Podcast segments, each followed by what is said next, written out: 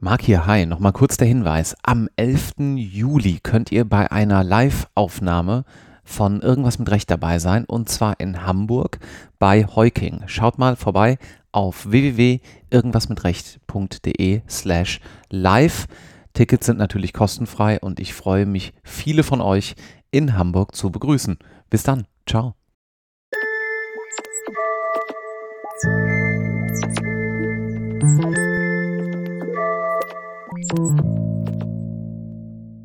Herzlich willkommen zu einer neuen Episode Irgendwas mit Recht. Mein Name ist noch immer Marc Ohrendorf. Heute bin ich für euch, wie auch schon in einer der letzten Episoden, so lässt sich das manchmal verbinden, in Bremen und sitze im Hanseatischen Oberlandesgericht gegenüber von Anne-Marie Wolf. Hallo, Frau Wolf. Hallo, moin. Moin. Sie sind Präsidentin des OLGs hier, stimmt's? Das ist richtig, ja, seit 2019.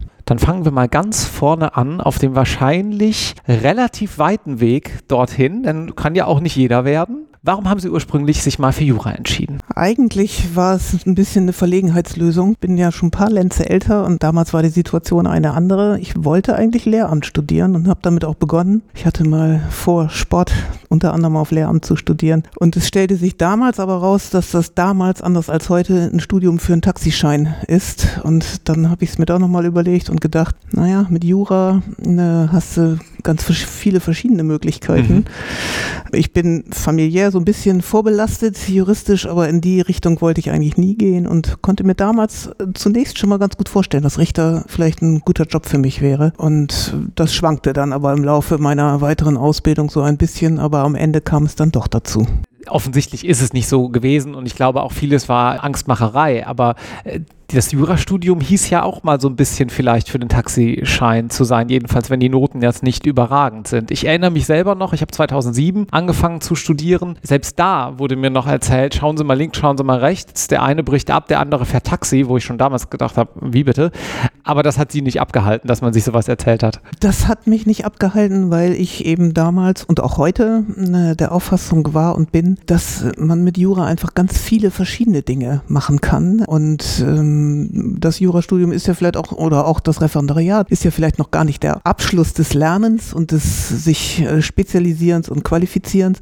Und das hat mir damals die Hoffnung gegeben, jedenfalls im Vergleich zum Lehramtsstudium, zu sagen, ach, dann gehst du lieber mal ein bisschen breiter, mhm. äh, stellst du dich ein bisschen breiter auf und äh, machst das. Aber in der Tat, wäre die Wende nicht gekommen, äh, hätten wir durchaus größere Schwierigkeiten gehabt. Wo haben Sie studiert? Ich habe in Göttingen studiert. In Göttingen, okay. Hm. Und Referendariat dann? In Hamburg. In also Hamburg. Nicht, nicht hier in Bremen, sondern in Hamburg und dann nochmal gewechselt. Okay, verstehe. Und dann sind Sie, Sie hatten das schon so ein bisschen ins Auge gefasst, habe ich gerade rausgehört, direkt Richterin geworden oder gab es dann nochmal Umwege? Nee, ich bin dann direkt Richterin geworden, denn man muss einfach dazu sagen, ich bin 1990 fertig geworden und bis kurz vorher haben wir eigentlich nie damit gerechnet, diese Chance zu bekommen. Durch die Wende damals äh, ergaben sich natürlich deutlich mehr äh, Stellen für uns und da habe ich dann auch gleich zugeschlagen. Ich hätte sowohl in Hamburg als auch in Bremen anfangen können und da ich ursprünglich aus Bremen komme, hat es mich dann doch hier zurück getrieben. Okay, verstehe. Also das ist ja wirklich, muss man sich ja mal vor Augen führen, ein komplett anderer Markt für Absolventinnen, als es heute der Fall ist. Damals ja,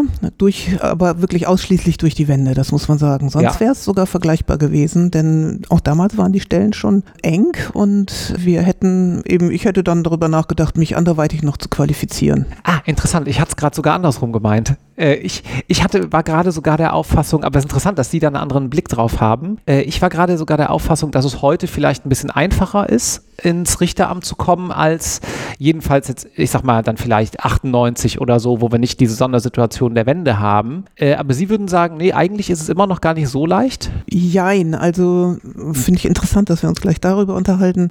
Es ist etwas leichter geworden, aber als Präsidentin des Oberlandesgerichts bin ich ja auch für die Einstellung ja. zuständig. Wir gucken schon auch auf die Examensergebnisse trotzdem noch. Äh, ich hatte mal bei LTO gelesen, dass Bremen da ganz besonders runtergegangen ist mit den Anforderungen. So ist es noch nicht. Wir erwarten im Prinzip schon noch zwei Prädikate und mit ein bisschen Zusatzqualifikation oder Berufserfahrung kann das auch ein bisschen weniger werden. Mhm. Aber wir gucken da schon noch. Es ist aber deutlich angespannter für uns als Suchende. Ja, ja, verstehe. Ja. Wie groß ist die Richterschaft in Bremen ungefähr? Wir haben in der ordentlichen Gerichtsbarkeit ungefähr 150 bis 180 Personen. Ja, und das sind nicht 180 Stellen, deswegen sagen sie Personen, weil es natürlich auch Teilzeit ja, und so weiter genau. gibt. Okay, ja, das ist natürlich jetzt auch nicht äh, dann so in so einer Rolle, wo man jetzt vielleicht auch nicht allzu viel Fluktuation hat, dass man jetzt unbedingt jedes Jahr 80 Stellen besetzen muss, logischerweise. Nee, so viele haben wir nicht. Wir besetzen pro Jahr, also 2020, 2021 haben wir ungefähr jeweils 16 bis 20 Stellen besetzt. Okay. Im Moment mhm. ist es etwas weniger, aber mm, ja, es ist anspruchsvoll im Moment, die Stellen wirklich mit gut geeigneten KollegInnen zu besetzen. Mhm. Haben Sie da das Gespür oder die, das Gefühl oder auch kriegen Sie vielleicht das Feedback aus dem Markt, dass sich dann doch noch Menschen aufgrund vielleicht auch monetärer Anreize, vor allem wenn die gerade mit dem Studium fertig sind, gegen die Richterschaft entscheiden? Oder ist es vielmehr so, dass Sie sagen, naja, nee, die Menschen, die hier hinkommen, kommen, die wollen wirklich auch Richter werden. Das ist jetzt nicht nur eine äh, Überlegung, äh, sozusagen vielleicht, ne, äh, was spricht dafür, was spricht dagegen, total offen, sondern das sind, ich sage mal in ganz großen Anführungszeichen, dann schon meistens auch Überzeugungstäter. Ja, also wir haben einige, die wirklich sofort nach einem Referendariat äh, sich hier bewerben und die sind sich ganz sicher, dass sie Richterin oder Richter werden möchten. Wir haben aber auch, das fragen wir bei unseren eigenen Referendaren dann manchmal ab, Kolleginnen und Kollegen, die sagen, ach, ach, ich möchte erstmal noch Anwalt, äh, als Anwalt oder Anwältin äh, Erfahrung sammeln, was ich persönlich auch total gut finde, muss ich sagen. Also hätte ich selber am liebsten auch gemacht, ähm, war damals eben nicht so die Zeit. Wir waren froh, dass wir überhaupt jetzt dann doch da reinrutschen konnten. Und ähm, aber eigentlich finde ich diese Überlegung auch richtig gut.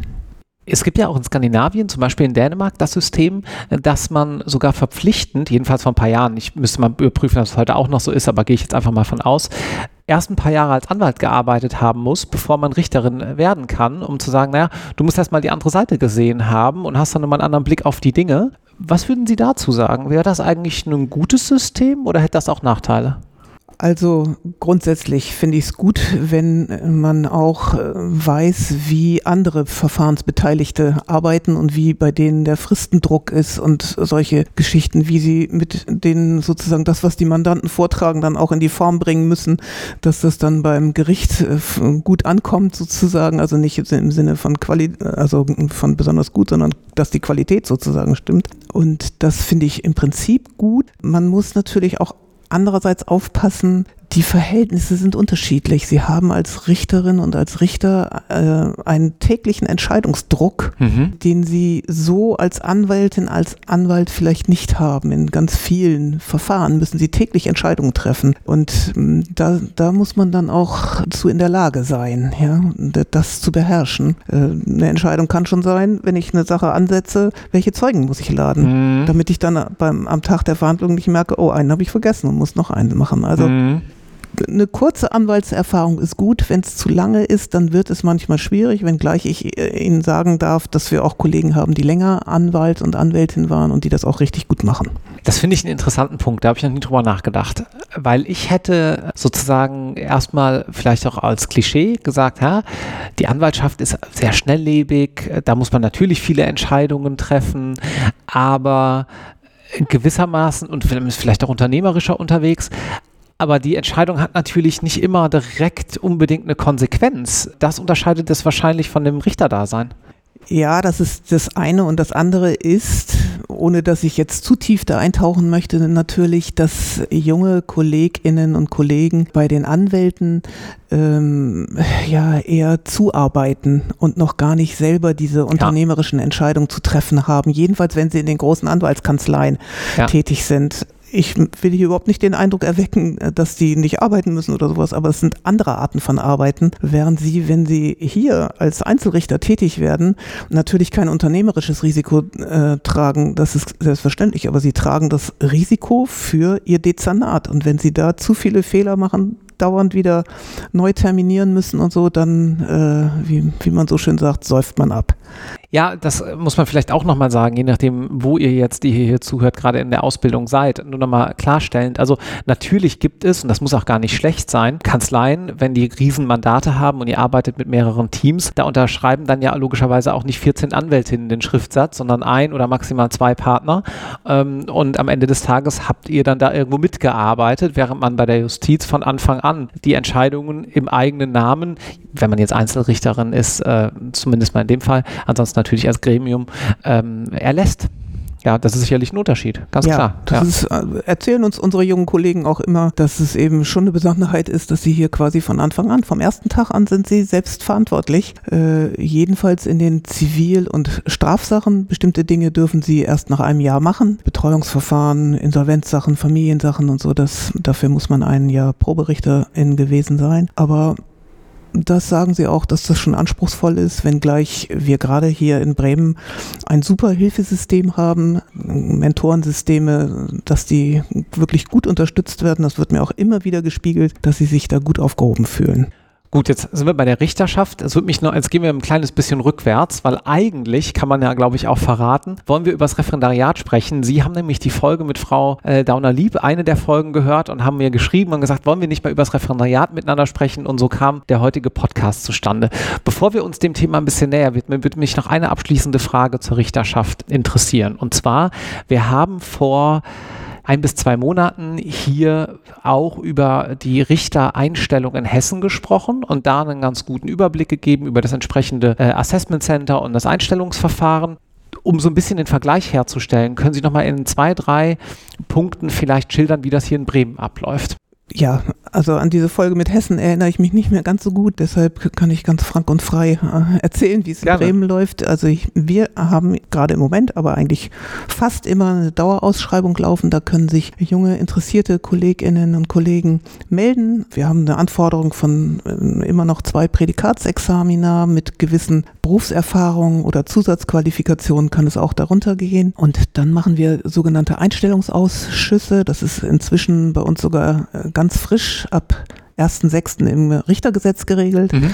Ganz neu in Bremen, ist da ganz fortschrittlich. Bisher nur in einer allgemeinen Verfügung geregelt. Äh, da hören wir die Kandidatinnen und Kandidaten dann an, um zu sehen, ob sie neben äh, juristischen Examina und vor allen Dingen guten, also Prädikatsexaminer oder wirklich gute Examiner, gute befriedigende Examiner auch in der Lage sind zu kommunizieren, welche Einstellungen sie zu bestimmten Dingen haben, wie gehen sie mit Problemen um. Äh, wir machen da Rollenspiele mhm. und äh, das ist quasi unsere Art von Assessment Center und da sitzen dann auch unsere Gremien mit dabei, also der Präsidialrat, die Frauenbeauftragten, äh, die immer, ich bin immer dabei für die ordentliche Gerichtsbarkeit, dann ein anderer Gerichtspräsident oder eine andere Gerichtspräsidentin und ein Vertreter aus dem Ministerium. Wie lange dauert so ein Bewerbungsverfahren in etwa? Also dieses Gespräch dauert ungefähr anderthalb Stunden, ist, glaube ich, sehr intensiv, aber ich frage die Kandidatinnen auch hinterher immer, ob sie sich jetzt irgendwie schlecht fühlen oder gut fühlen. Also keiner fühlt sich da irgendwie ganz mies dabei oder so. Ist eigentlich ein ganz freundliches Gespräch, wenngleich wir natürlich schon darauf achten, ähm, wie kommen die Kandidaten rüber dabei dann. Und im Moment nehmen wir uns eigentlich vor, dass wir alle zwei Monate solche Gespräche terminieren, damit wir regelmäßig sozusagen unsere Bedarfe auffüllen können. Das heißt, je nachdem, wo man da gerade im Turnus landet, kann es schon mal ein paar Wochen dauern. Genau. Man kann aber auch eben ja. relativ schnell äh, dann ja, bei Ihnen genau. sitzen, genau. sag ich mal. Aber ja. wir geben sofort eine Rückmeldung, wenn eine Bewerbung eingeht, sagen, teilen wir sofort mit, ist hier eingegangen und dass wir uns zeitnah melden mhm. werden. Gut, dann gehen wir ein kleines bisschen zeitlich in der Ausbildung zurück. Jetzt sprechen wir über das Referendariat. Vielleicht vorab. Es gibt ja momentan viele Stimmen im Markt. Ich würde fast sagen, die waren vor zwei Jahren noch ein bisschen stärker oder, oder lauter als jetzt. Die sagen, weißt du was, mit einem Staatsexamen kommst du auch ziemlich weit. Wenn du keine Lust auf zweites hast, lass es sein. Sie sind vielleicht auch Berufswegen, aber natürlich würde ich mal unterstellen, überzeugt, dass ein Referendariat, das dann mit dem zweiten Examen endet, doch gewissen Mehrwert stiftet. Stimmt's? Das stimmt total. Ich bin eine überzeugte Referendariatsanhängerin, mhm. sage ich jetzt mal, äh, und will das auch gerne erklären. Aus meiner Sicht ist das Referendariat wirklich das Salz in der Suppe, weil die jungen Kolleginnen und Kollegen die Möglichkeit haben, so wahnsinnig viel auszuprobieren. Und man bekommt die Chance, in viele Bereiche reinzugucken. Natürlich steht am Ende dann noch ein zweites Staatsexamen. Da reden wir ja wahrscheinlich gleich auch nochmal kurz drüber, was auch an, durchaus anspruchsvoll ist, aber auch nicht man muss keine Angst davor haben, sagen wir es mal so. Das will ich gleich gerne noch weiter erklären. Aber auch dieses zweite Staatsexamen qualifiziert ja nochmal.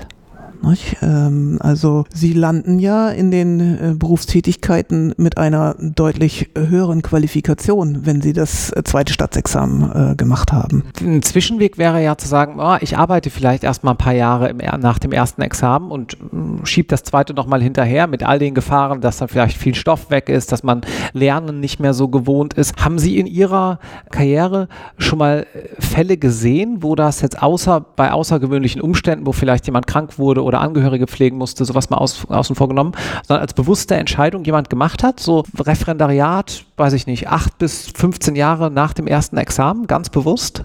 Nein, das gibt es eigentlich nur in den Fällen, äh, wo die äh, Studierenden dann noch promovieren ja. direkt. Und da haben wir schon öfters mal mitbekommen, dass manche sich ein bisschen verzetteln mit der Promotionsarbeit. Dann es dauert immer länger und sie haben dann tatsächlich immer schon größere Schwierigkeiten, wieder reinzukommen in die Aufgabenstellung im Referendariat und im zweiten Staatsexamen. Das muss man deutlich sagen. Deshalb ist meine Empfehlung ganz klar, ne, jedenfalls dann, wenn man später einen praktischen Beruf ausüben möchte, lieber erst äh, das zweite Staatsexamen machen und dann promovieren auch äh, vor dem mm, oder mit dem Wissen, dass man dann natürlich auch schon Geld verdienen muss und das vielleicht nur Teilzeit machen kann oder so. Aber aus meiner Sicht sollte das ganz gut möglich sein. Jedenfalls eine Praktika-Promotion, sag ich mal. Wenn man eine wissenschaftliche Karriere anstreben möchte, mag das anders sein, aber auch für den Fall würde ich immer sagen, Wissenschaft und Praxis gehören zusammen. Man, man muss noch irgendwie das Referendariat machen. Hm. Also prinzipiell meine Empfehlung ganz klar, möglichst zügig nach dem ersten Staatsexamen auch das Referendariat. Das ist äh, spannend, weil äh, das ist ja im Prinzip eine, eine Typfrage. Manchmal machen es sogar zur Glaubensfrage. Promotion nach dem ersten Examen, Promotion nach dem zweiten. Ist interessant, mal einfach Ihre Meinung zu hören, dass es eben auch gute Argumente dafür gibt, es nach dem zweiten zu machen. Keine ja. Frage. Ja, sicher. Das Referendariat selbst ähm, über die Aufteilung und, und Gliederung. Ich glaube, das ist alles besprochen, müssen wir jetzt hier nicht so darlegen. Wir setzen das mal voraus. Ansonsten kurz googeln, gibt es auf allen gängigen Seiten und äh, so weiter muss man, glaube ich, mal ein paar Takte sagen. Was ist die Idee des Referendariats? Erstmal nochmal vorne weggenommen. Warum haben wir die Juristenausbildung an dieser Stelle so strukturiert, wie sie strukturiert ist?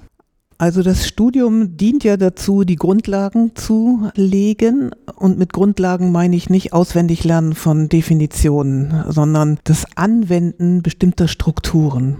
Und im Referendariat soll das, ist ja ein sehr großes Rechtsgebiet, äh, die Rechtswissenschaft, soll das in den verschiedenen Bereichen dann in die Praxis umgesetzt werden. Was passiert da eigentlich in der Praxis? Und wozu ist es gut, was man da gelernt hat? Und wie muss man reagieren, wenn zum Beispiel ein Mandant vor einem sitzt und einem sonst was erzählt und man muss es dann schnell in eine Struktur kriegen, um dem Mandanten oder der Mandantin dann auch schon die erste Empfehlung geben zu können in welche Richtung könnte es eigentlich gehen. Mhm. Ja, denn das hat man ja selbst als Referendar unter Umständen schon, wenn man in kleineren Kanzleien tätig ist, dann äh, ist man unter Umständen schon direkt in der Mandantenbetreuung auch mit drin.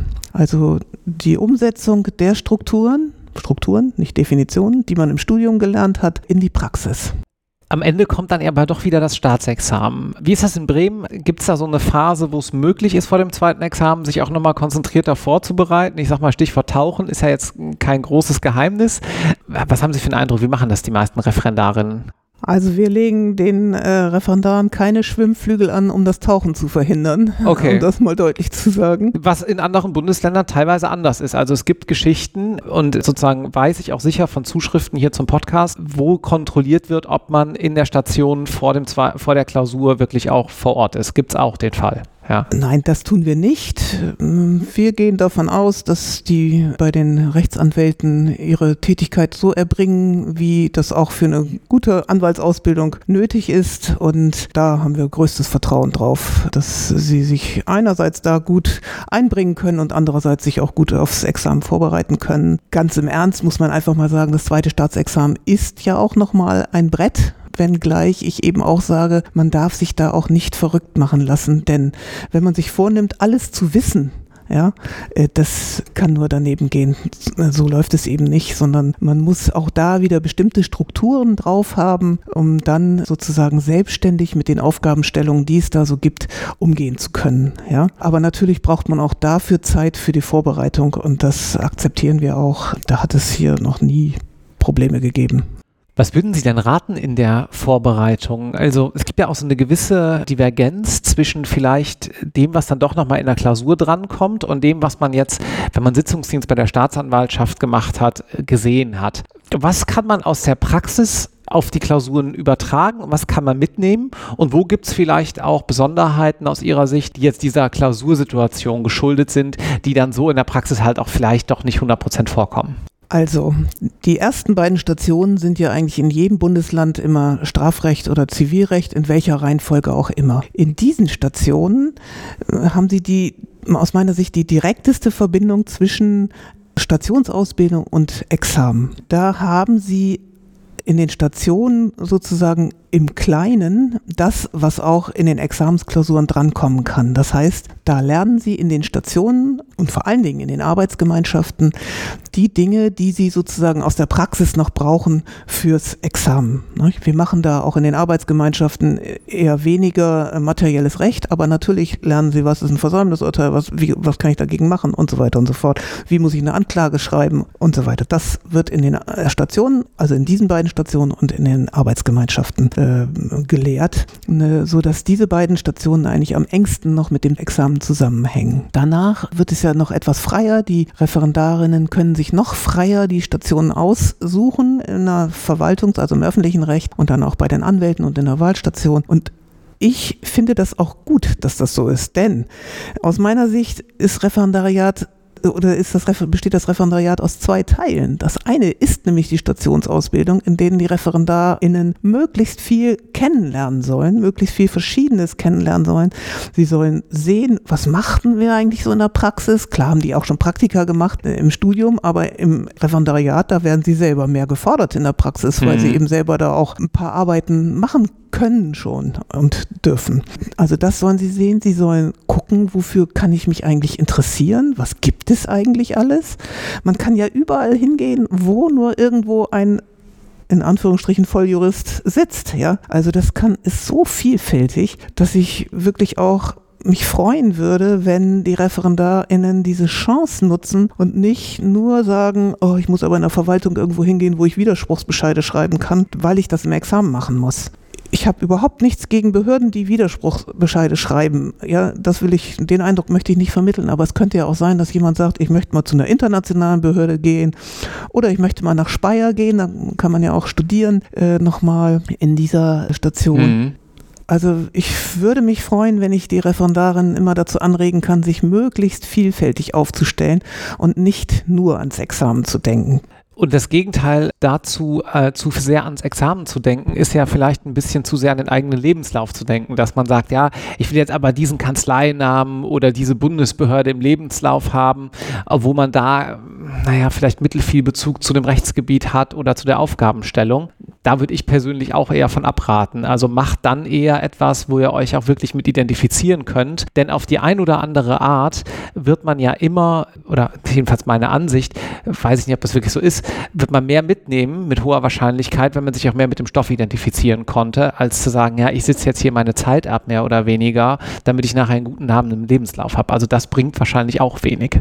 Nein, das sehe ich ganz genauso. Nicht? Deshalb sage ich ja, man, die Referendarinnen sollen gucken, wofür könnte ich mich denn interessieren? Und das ist das Entscheidende. Das muss man deutlich sagen. Und sie haben ja auch in den Großkanzleien, das schätze ich durchaus, die Möglichkeit, sich ein bisschen nach dem Fachgebiet auch zu erkundigen. Und das sollte man auch, äh, wie ich finde, wahrnehmen.